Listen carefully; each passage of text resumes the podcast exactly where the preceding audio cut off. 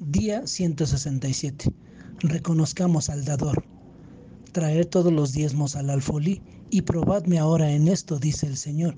Si no, os abriré las ventanas de los cielos y derramaré sobre vosotros bendición hasta que sobreabunde. Malaquías 3:10.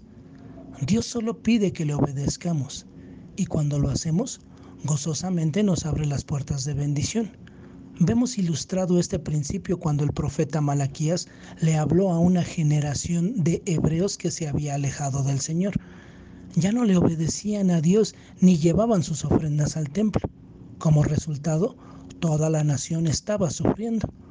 Entonces Malaquías llamó de nuevo al pueblo a ser obedientes con este mandato del Señor.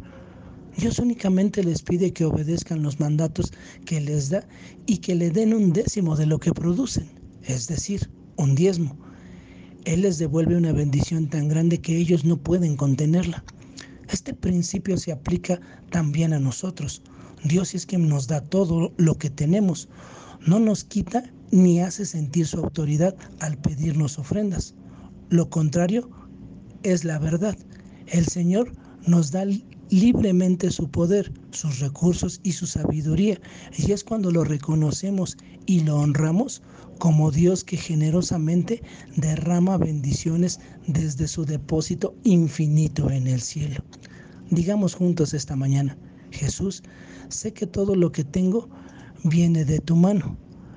Te comprometo mi diezmo, mis talentos y mi tiempo. Gracias por ser nuestro proveedor. Que tengas un excelente día y que Dios te bendiga.